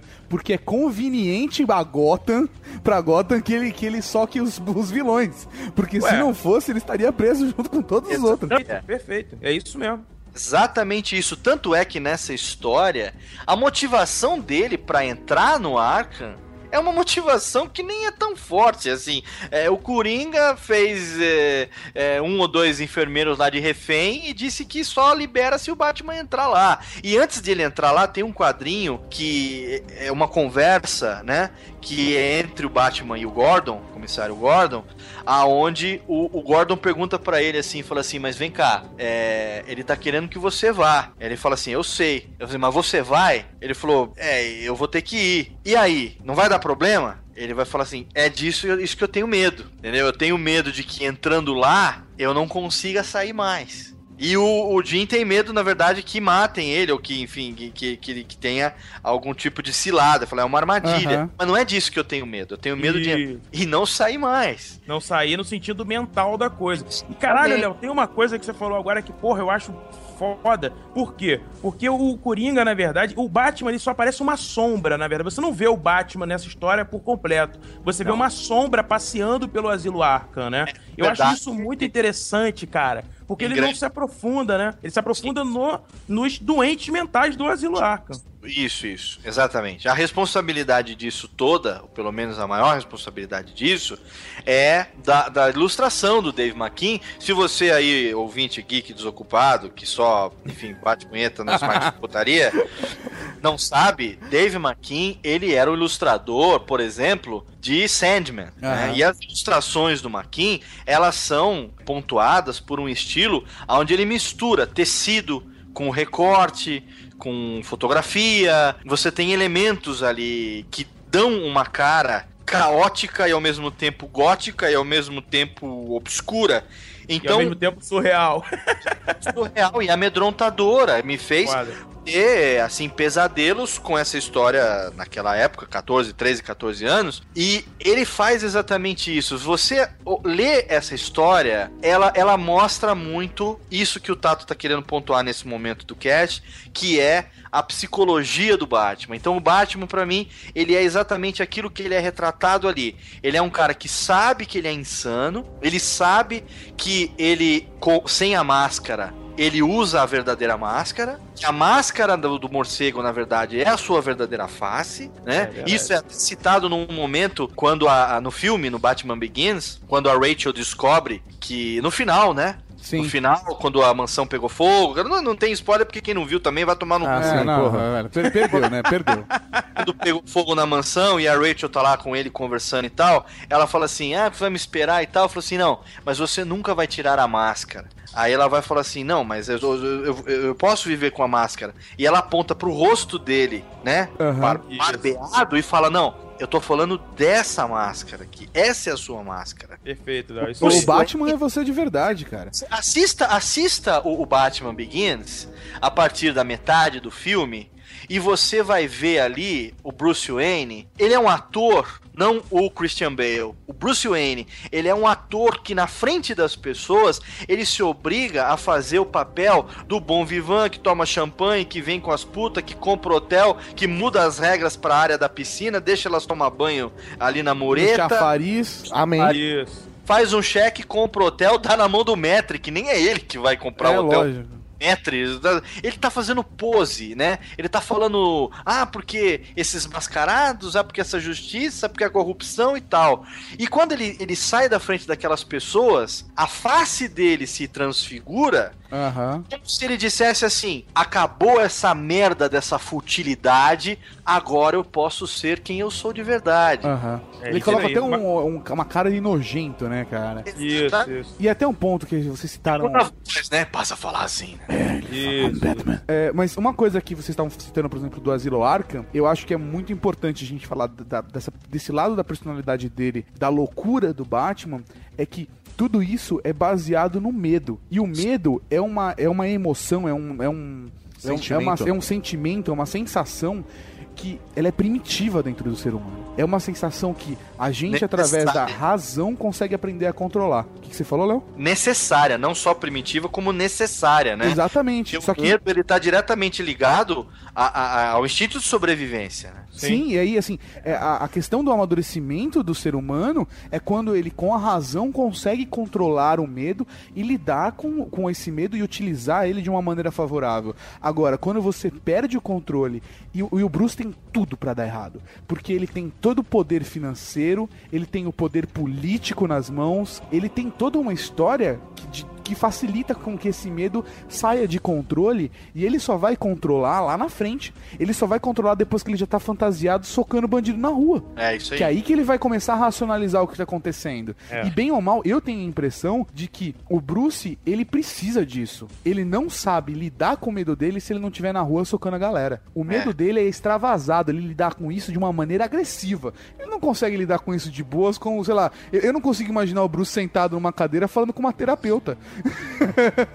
É, uma, uma coisa que você tá falando, Tato, e que eu acho que, na verdade, fica claro também no A filme. dele é socar bandido, né, cara? É É, no, no Batman Begins é o que o Raj fala pra ele, né? Que ele iria ensinar ele a controlar o medo e usar aquilo de uma outra forma, né? Então é, é exatamente isso. Ele aprendeu como controlar esse medo, como focar ele, como usar isso como arma. Ele devolve esse medo pros bandidos. Ou seja, o que o Batman sempre fala é que bandi bandidos são supersticiosos e medrosos. Ele sempre fala isso. E uma das coisas que ele utiliza pra isso é o que? Essa fantasia, se tornar o Batman. Sim. Isso libera ele desse medo, digamos assim, que você tá colocando. Não que o Batman não tenha, ele já mostrou muitas vezes. Por exemplo, no Filho do Demônio, quando a Talia, ele sabe que a Talia tá grávida, ele evita que ela vá pra luta e fica com medo, inclusive, de acontecer alguma coisa com ela. Sim. então ele Sim. tem medo pelo outro, ele tem medo, sim, de várias coisas. O Jason Todd morreu, por exemplo, o Léo citou isso, ele ficou com medo do que poderia acontecer mais pra frente. Será que outros morreriam pelas minhas mãos? Entendeu? Então, assim, a- a- o- entender o Batman é muito complexo. Tem uma história que se chama Veneno, se eu não me engano. O Batman deixa morrer uma pessoa porque ele não tem força suficiente pra liberar ela. Eu acho que nessa história é mesmo que isso acontece. E ele começa a tomar uma série de anabolizantes pra ficar mais forte, entendeu? Pra É. ter a força necessária pra poder não deixar isso acontecer. E ele fica, ele entra numa, numa neura tão grande que ele se torna dependente químico. Sim. Entendeu? Então várias coisas já aconteceram com o Batman, cara. O Por quê? Batman, ele tem coisas assim, cara, que são. Eu tenho uma, uma história que eu não vou saber o nome, porque ela tá dentro da, da coleção mensal do Batman da editora Abril dos anos 80, que infelizmente foi só até o número 29, e eu tenho todas, acho que 29, se eu não me engano. Terminou num número, sabe, número ímpar, assim, sabe? Aham. Números quebrados, né? Parou no meio na editora Abril. Lá nos anos 80, mas eu comprei todas. Eu tenho desde o número zero até a última que foi publicada. E que infelizmente não foram muitas, acho que teve dois anos e pouco, era mensal, então 29, 30, sei lá. E tem uma dessas histórias, inclusive, que é desenhada pelo Jim Aparo. Se eu não me engano, o roteiro do O'Neill, mas eu posso estar errado. Aonde ele é, tá perseguindo um bandido numa certa situação e tal. E o bandido tá deixando várias coisas pra atrasar ele, né? Aham. E aí, em algum momento da, da história, eu não me lembro agora quem é o bandido, mas eu me lembro dessa passagem, aonde ele tá perseguindo o cara, tá? E aí ele tá perseguindo o cara a pé. E aí esse cara tá na frente dele alguns metros, ou algumas dezenas de metros. Em algum momento, e você vai. E tem aquela narrativa dele, ele correndo a visão dele e o que ele tá vendo e ele falando. O pensamento tá- dele. O pensamento dele. O, que, a- o quadrinho, o que tá escrito de narrativa é o pensamento dele.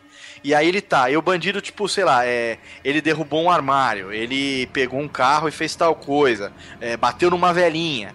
Até que chega um momento que ele tira o bebê do colo de uma mãe. E aí o Batman tá falando, o bebê tá assustado, ele tá chorando muito.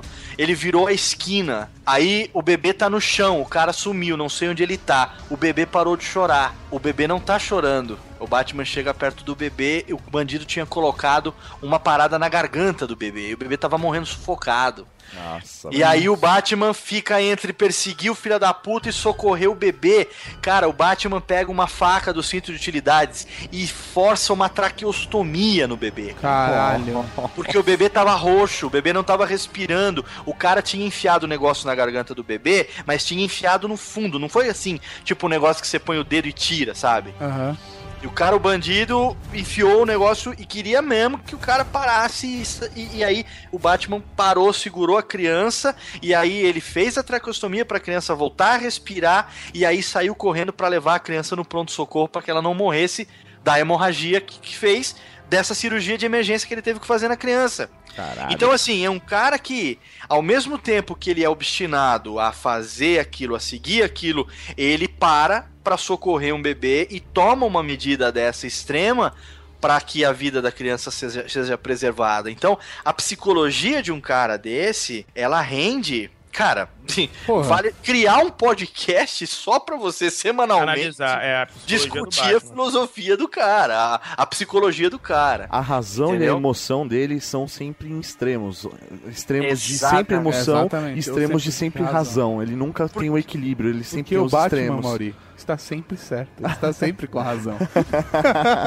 Você vai discordar dele? Tanto é que tem esse negócio que falaram uma vez até no Nerdcast, né? Que o, o maior superpoder do Batman é deixar todo mundo que tá perto dele burro, né? Exatamente. É muito bom. Cara, o que eu gosto é a cena do Batman sumindo. Aí tem uma hora, eu não lembro que material do Batman, que tem uma hora que alguém some. e A deixa mulher o Bat- gato some, é, não é? E deixa ele sozinho. É, é- é no próprio filme, né? no Sim, filme. A mulher gato some. Que ele fala, então é assim que, que as pessoas se Isso, sentem. isso. É muito genial. então é assim que as pessoas se Ô, sentem. ô, Léo, você lembra de uma história, cara, do Coringa?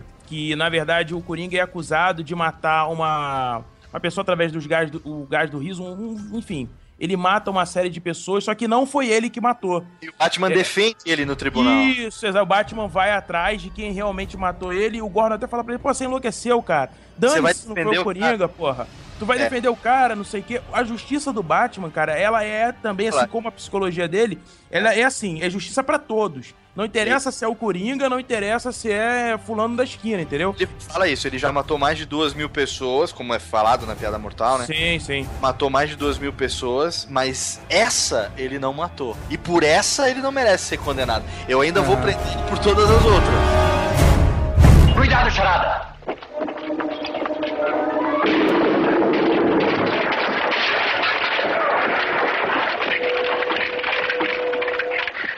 Levante-se, charada.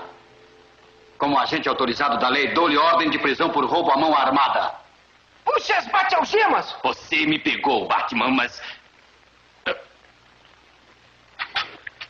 O que. Você é uma delícia, Batman. Até lhe deu um palpite. Batman, você está enganado. Ele não me roubou aquela cruz. O quê? Eu estou lhe dizendo, pertence a ele. Ele me emprestou para uma exibição. Mas nós vimos, Sr. Pio, ele a tomou com um revólver. Ah, revólver, hein? Santo isqueiro, ele nos tapeou! Havia três homens num barco com quatro cigarros e cem fósforos. Como é que eles conseguiram fumar? Eles jogaram um cigarro fora e fizeram do barco um isqueiro. Ele estava me acendendo um cigarro enquanto eu devolvia a cruz.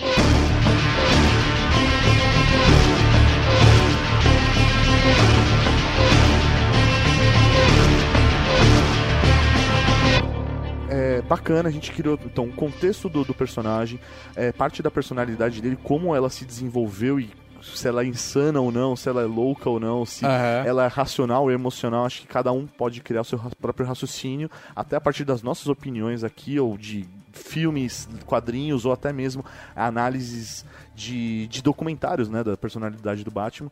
Mas eu acho que o Batman, parte da personalidade dele também é feita a partir do seu inimigo, que na minha opinião o principal é o Coringa, que eu acho Ah, que a personalidade é, do Coringa é muito forte, cara. eu acho que é um complemento, é uma dualidade muito importante pra formação do personagem. Acho que o que faz pra mim o personagem Batman ser tão foda é ele ter um inimigo como o Coringa. Agora eu tenho uma pergunta pra fazer. A gente vai falar de qual dos Coringas?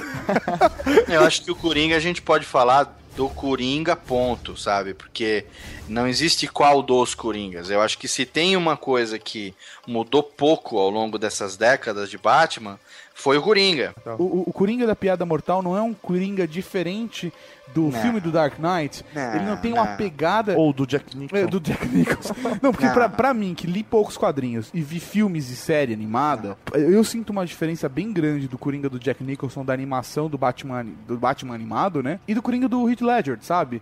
É, é- Sim.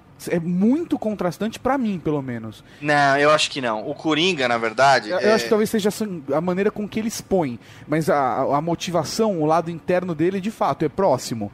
Agora, o, o lado externo dele, pra mim, é muito chocante a diferença. Um é muito mais. É, como é que circense, o outro é muito mais pesado, dark. Não, o Coringa, dependendo da história, como no, no caso você vai, você, já, já que você citou Animated Series, né, Sim. a série animada, série animada é pra criança, é pra TV, Pô, então... isso, eu gosto. Mas é legal, eu também gosto, mas queira ou não queira, você não vai colocar ali um Coringa, por exemplo, é, sei lá, matando Robin com pé de cabra, entendeu? Então não é isso. Que no Red Hood já mostra isso, né? Ali você precisa, você precisa de um clown ali, né? Você precisa Sim. de um palhaço. Então, a figura dele ali é essa. Agora, é, ele nunca deixou de ser o que ele é. Ele é um bandido, sim. Ele é assassino, sim. Ele é Ele é um cruel, louco sim. psicopata. É louco, psicopata. E ele é um cara. Só pra você ter uma ideia, teve uma história uma vez é, da DC que o Flash tem um inimigo que chama Trapaceiro. Uma vez ele disse que quando os supervilões querem se assustar uns aos outros, eles contam histórias sobre o Coringa.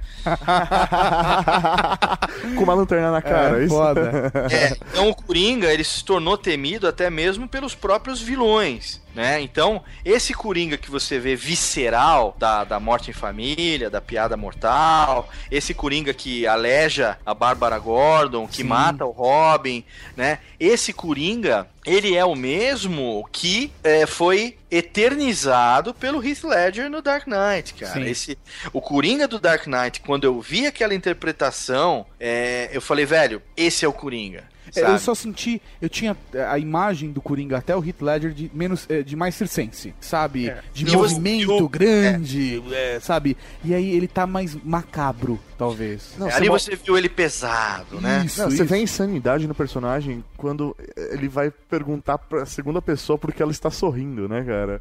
É, que você, cara, cada vez que ele conta a história é diferente. Mas Ah, a do lápis, a do lápis, eu vou fazer esse lápis desaparecer. É foda. Cara, E a história também, que cada vez que ele fala da origem da cicatriz dele, ele conta uma história. É. Peraí. Sim. Agora, o Coringa do Heath Ledger, ele sim foi inspirado, pra quem leu o quadrinho e que acompanha o Batman, ele é claramente inspirado no Coringa da Piada Mortal. Aham. né? O Coringa da Piada Mortal que teve ali uma tentativa de recontar a origem dele com aquela coisa do capuz vermelho e que ele era um Sim. cara que tinha Tinha uma Os- esposa, tinha um filho. se metendo lá numa encrenca e ele acabou depois se envolvendo nisso e Isso. a mulher e o filho acabaram morrendo, aquela, aquela coisa toda é, pesada, né, e, e- e drástica bombástica, vamos chamar assim, dramática, essa dramaticidade do Coringa da Piada Mortal, a crueldade, o que ele faz com a Bárbara Gordon, né, na, na, na, piada mortal, quando você não tá acostumado, você vendo um Coringa ali de histórias aonde sim, ele mata com gás do riso, com isso, aquilo, com espetinho na mão, aquela coisinha do não sei o que e tal, né, o, o, aperta a mão, tem um espinhozinho, agulhinha, sabe, e, e, as coisas que, por exemplo, foram retratadas pelo Jack Nicholson no filme de 1989, que ele também é atemporal, porque chega ali ele fez uma coisa que para mim invalida o Coringa do Jack Nicholson totalmente, que foi colocar ele como Jack Napier, ele como assassino dos pais do Bruce Wayne, quer dizer, uhum. isso, isso para mim é, é, é, é, sabe, eu olhei e falei, não, não, eu, eu assisti aquele filme com a ludicidade, gostei muito e tal, mas colocar ele como o assassino e tentar nisso fazer uma ligação emocional entre os dois. A ligação entre o Batman e o Coringa, ela vai além dessa coisa, não é emocional, física. Para mim, o Coringa só existe porque eu tenho o Batman. Não, é o contrário também, né? Ah, sim, sim, sim. É, é, um, um tá motivando o outro. Eles criaram um ciclo de codependência psicológica. Você leu absurdo. o Cavaleiro das Trevas, Tato? Não, não li. Você não, não leu e nem assistiu a animação do Dark Knight Returns? Não. Então você precisa fazer isso porque vai é, ratificar 100% isso, essa, sua, essa sua impressão. Ali no Dark Knight Returns, no, no Cavaleiro das Trevas, do Frank Miller, de 1986, você tem um Batman com quase com 60, sexagenário, uhum. aposentado, é, e você tem ali um Coringa é, catatônico e internado num manicômio. Sim. Num, num sanatório, num asilo, whatever. Ele não tem mais vida. O Coringa não tem mais vida porque o Batman se aposentou. O Batman deixou de combater o crime e ele se tornou obsoleto. Ele não tem mais, ele não tem mais motivo para viver. Então você vê ali, é, é, é, eu não vou dar spoiler dessa história porque essa vale a pena você, geek punheteiro que, que não faz outra coisa além de ficar é, no iOS jogando Angry Birds e, e na putaria o dia inteiro assistindo RedTube, vale a pena você parar e assistir a animação, que é fidelíssima, como eu já falei, ou é, ler os quadrinhos, Sim. ler a história, mas ali você tem, então não vou contar spoiler, mas você tem o Batman aposentado, né? Tá ali, totalmente sem combater o crime, já acabou, essa época já passou e tal. Você tem os bandidos todos passando por tratamentos. Então, tipo, é, o Duas Caras teve a cara dele toda plástica, voltou a ser o Harvey Dent com uma cara só. Você tem ali os psicólogos tentando fazer com que o Coringa saia de um estado catatônico, quando ele olha fixo para uma parede baba. E você tem ali uma situação que em algum momento, por uma motivação, o Bruce Wayne resolve botar de novo a roupa do Homem-Morcego e volta a combater o crime. E você vê o Coringa. Ah, res... essa cena eu já vi. Você vê o Coringa ressuscitando. A sutileza do Frank Miller no quadrinho mostra é, o Coringa várias vezes num quadrinho estático, aquela repetição da mesmo, do mesmo desenho, né? E quando ele vê a notícia na TV de que o Batman pode ter surgido, rumores de que o Batman voltou a aparecer, uhum. ele pela primeira vez em anos ele dá sinal de um movimento muscular na face. Ele dá um sorriso. Ele esboça o que seria o início de um sorriso de novo. Por quê? Porque ele voltou. E aí quando ele realmente recupera, uma das primeiras coisas que ele fala é assim: Você voltou, meu amor. É você, meu querido. Você de volta sabe? Ele olha pra TV extasiado e ele retorna. Ele é retorna é e há esse esse esse é, é o momento do encontro entre eles, porque o Batman chega uma hora que em algum momento da história que ele fala assim: "Agora chega". Agora, um acaba com o outro. Isso vai ter fim de algum jeito. É verdade. Na piada mortal, inclusive, né, Léo? É, a grande discussão do Batman é tentar entender o Coringa. Ele vai até o Asilo Arca, inclusive, para tentar conversar com o, com o Coringa para falar exatamente isso. A gente vai acabar, em algum momento, um matando o outro, cara. A gente tá entrando num ciclo de destruição que não tem fim. E uma coisa que eu acho que é importante a gente ressaltar, ah, vocês falaram, ah, o Coringa não existe sem o Batman, o Batman não existe sem o Coringa.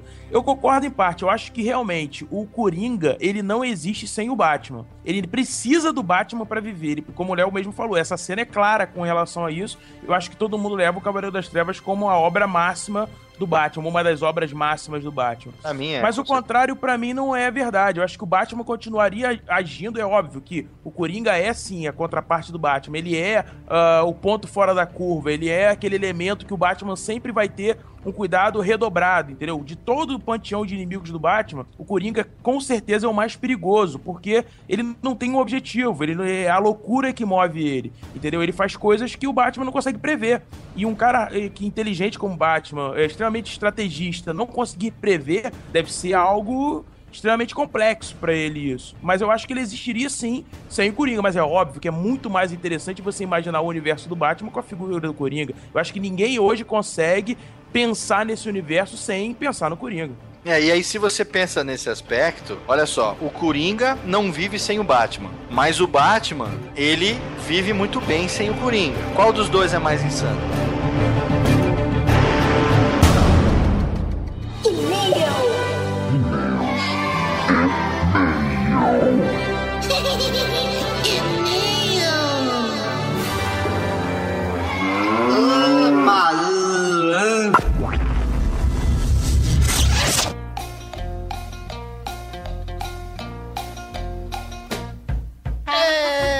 Isso aí, mal! Estamos aqui para mais uma leitura de e-mails e comentários do Geeks Podcast. Podcast. Ritmo. Ritmo de festa. Ritmo de festa que balança. Cara, vamos começar aqui com a leitura de um e-mail, cara. Um e-mail muito especial. Eu fiquei surpreso. Não, Eu fiquei pô, surpreso. Nossa, velho, assim, abalou a estrutura do Year Geek Inc. quando a gente recebeu esse e-mail. É um e-mail dele, do encurtador da Cavalaria Geek, ele sim, o Nicolas Valentin.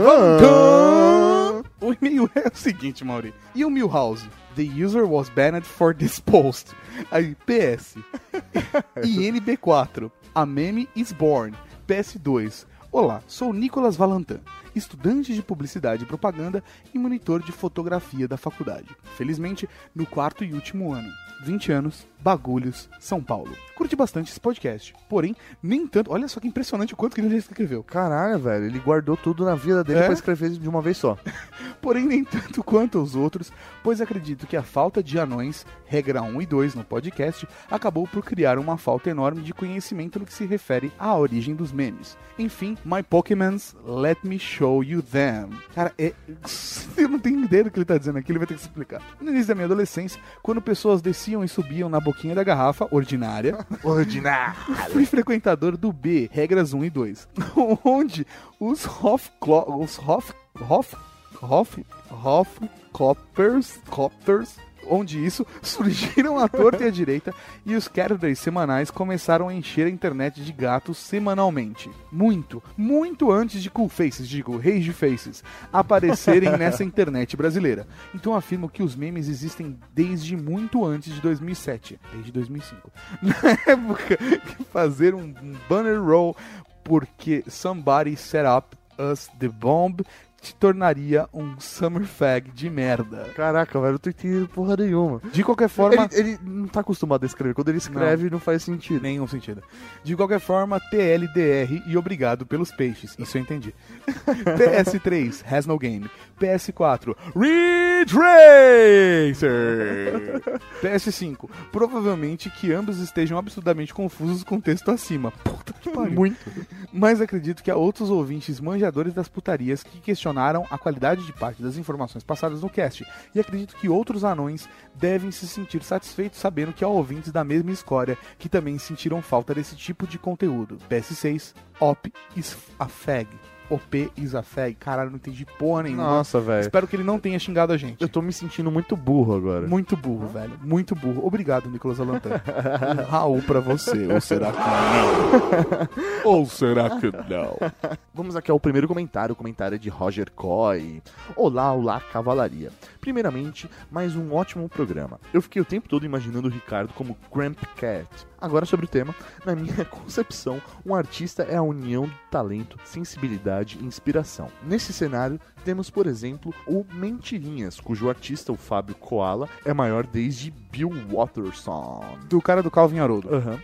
Calvin Haroldo. esse É, mesmo. Cal, É. Cal- Cal- Calvin Robles, né? Robles, Robles, Robles, sei lá. Já os memes são basicamente o punk dessas tirinhas. Olha só. Uma galera sem talento, com uma ideia descontrolada e vontade Descontraída, mano. Esse também descontrolada, tá valendo. de com vontade de se divertir. Para estender um pouco o Flame War, tem uma tirinha que acho ótima. Ele colocou aqui o link da Mentirinhas. Bom, é isso. Grande abraço, galera. Raul. Raul.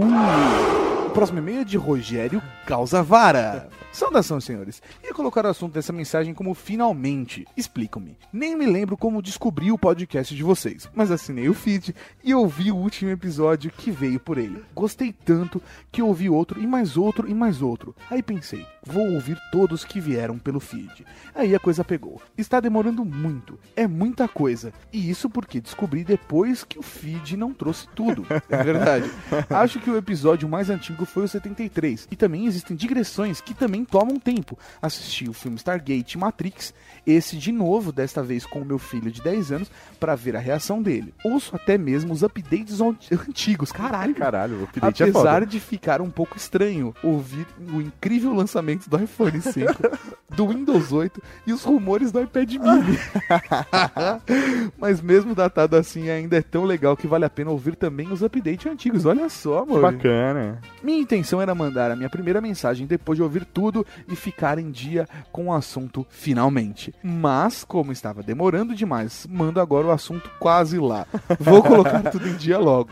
É, muito bom. É, escrevo logo após ouvir o episódio Amigo Secreto. Olha aí mais uma digressão. Legal, legal. Precisei ir no site ver o vídeo que explica a história do professor Mauri com os esmaltes. Ah, muito bom. Porra, velho. Aí não deu pra aguentar, eu precisava escrever. Meu Deus do céu, o que é isso? Flocado! Sério, qual é a sua, professor? Você tem algum fetiche por unhas pintadas? Saudações, galera, e fico por aqui. Assim, meus parabéns pelo trabalho. É ótimo, continue assim. Roger causa vara. Muito bom. É, cara, eu não tenho fetiche. Pior que eu não tenho É, fetiche não, por mão, não, tem cara. sim, tem sim. Não tem, velho. Aham. Pior que não tem mesmo. Eu Aham. tenho fetiche por mulher. Ai, meu Deus. Vai, Mauri. Próximo comentário é dela, é daquela linda Paula Piva. Um beijo pra você e um Raul, você é linda. Muito engraçado vocês dizendo que o Ricardo é triste. Ele é triste. Tem um Pode amigo... ser engraçado. Não, mas ele, é um triste. cínico, um cínico filho da puta. Ele. Vamos fazer isso pegar, amor. Tem um amigo que me manda. Sou tão ridículo. Vamos fazer ele pegar. Porra, obrigado. Vai, continua. obrigado. Tem um amigo que, que me manda as coisas só pra ficar dizendo que eu sou muito mal-humorado. Filha cínica, filha da puta.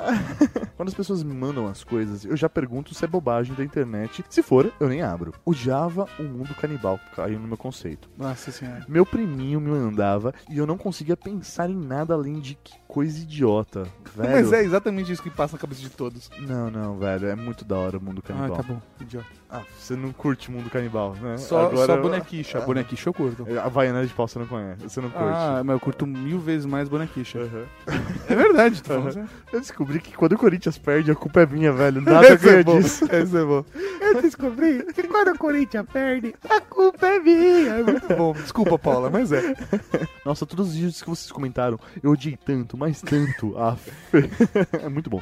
Gosto e digo vários jargões, mas odeio os vídeos deles. Prefiro não saber de onde vieram. Adorava dizer, aham, Cláudia, quando era do nicho gay, mas depois ficou muito conhecido, muito chato. Eu nunca conheci isso, sei lá, no nicho gay, velho. Aham, É Cláudia. porque fazia parte do seu círculo, Maurinho. Então você nunca associou que era do nicho. Ah, não, não sei. Pra mim era muito maior que isso. É. Sim, sou uma cínica filha da puta. Ó lá, velha, mal-humorada e já me acostumei com esse tipo de elogio. Cínica filha da puta. Seja É bem-vindo. Próximo e-mail de Carlos Filho. Olá, amigos. Como estou atrasado com as edições, ouvi uma edição do update de agosto de 2012, onde, dentro dos assuntos, vocês falaram de lugares bons para se levar uma dama. Bom, penso eu, como vou comemorar um ano com a minha, vou anotar e procurar para ver. Lembram-se dos lugares? Santa Gula, Bay Sky, a Praça São Lourenço. Pois então, obrigado mesmo pelas dicas. Nossa, que legal, Maurício. Valeu. Mas tenho que dizer de coração e com muito amor, vocês são os filhos da puta por indicar lugares tão fodas e fazer torrar meus dinheiros. Parabéns. Você já foi? É, é legal os lugares. Porra, né? não, é eu recomendo, eu recomendo, cara. Ele falou, meus dinheiros parece tipo banco imobiliário. Exatamente. Quanto custa? 500 dinheiros.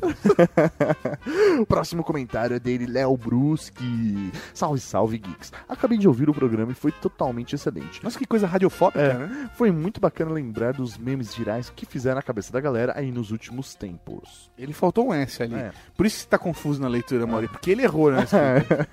Eu particularmente. Dando bronquinha. É, não, não quer não, tirando um sarro. Eu particularmente sou um pouco como o Ricardo. Não curto muito piadas já passadas. Dou risada uma vez e para me surpreender de novo tem que ser algo muito bom mesmo. Até porque depois não é surpreendente, é só engraçado. surpreendente é só na primeira vez, depois você já sabe o que esperar. Gostei das vinhetas e das trilhas, que mandaram muito bem. Muito obrigado. O jardineiro é Jesus. jardineiro é Jesus e as árvores. Árvores. Árvores. Árvores. É muito bom. Árvores. É muito bom. Programa totalmente excelente com alto padrão We Are Geeks de qualidade. Obrigado. Valeu, galera. Como falei em outro comentário, estou sempre ouvindo o podcast e tentando sempre que dar comentário. Ah, que Valeu. bonitinho. Raul pra ele. E falando em Raul, professor Mauri, nós vamos agora para ele, o Momento Raul! Tem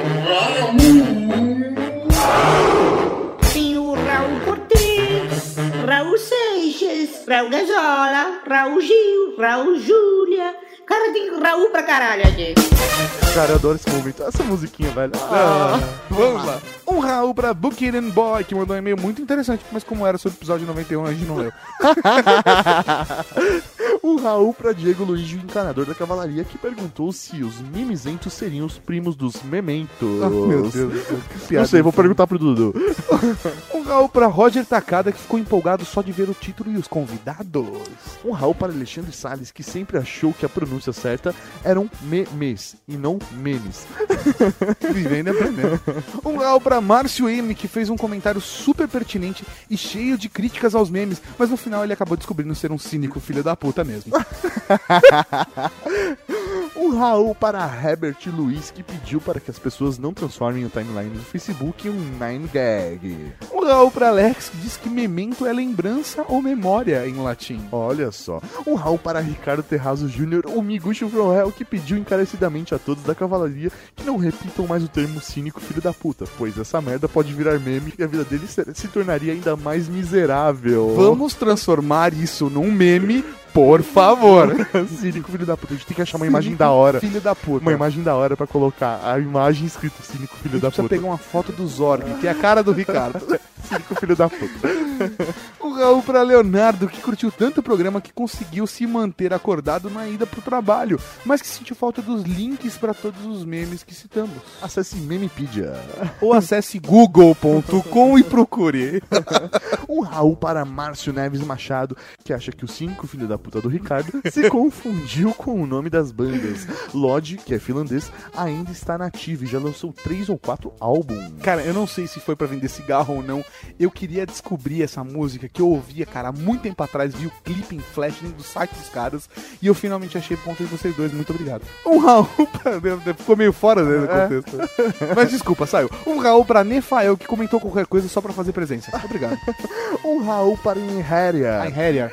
Falei certo dessa vez. Não Você falou. É apre- Einherjar, Maurício. Eu falei certo. Einherjar. Eu falei certo. Ok. Que apresentou o knowyourman.com para a galera nos comentários, mas que ainda vai montar um lightsaber para a gente. Fica de Oh. recado, Einherjar. Fica de E recado. por último, ele vai montar um lightsaber pra gente. Fica de recado, sim. Fica de E ameaça. Raul- fica de ameaça. E o Raul, por último, pra ele, o Flávio Marteleto, o Capitão Planeta da Cavalaria Geek, que deixou uma mensagem sábia. O poder é de você. é isso aí, galera. Esse foi o We Are Geeks Podcast. E até a quinzena que vem com mais um We Are Geeks Podcast. Falou, galera. Tchau.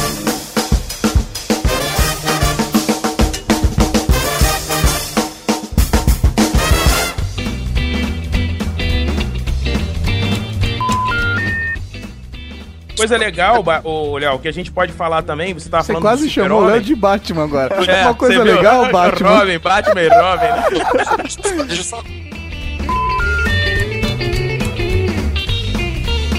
Você acabou de ouvir Weird Geeks.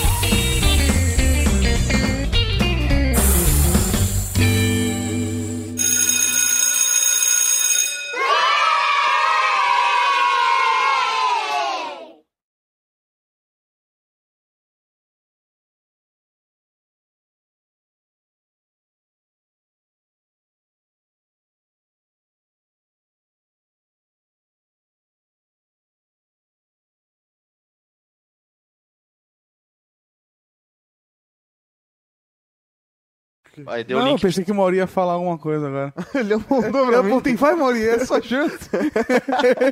e o Mauri fez o quê?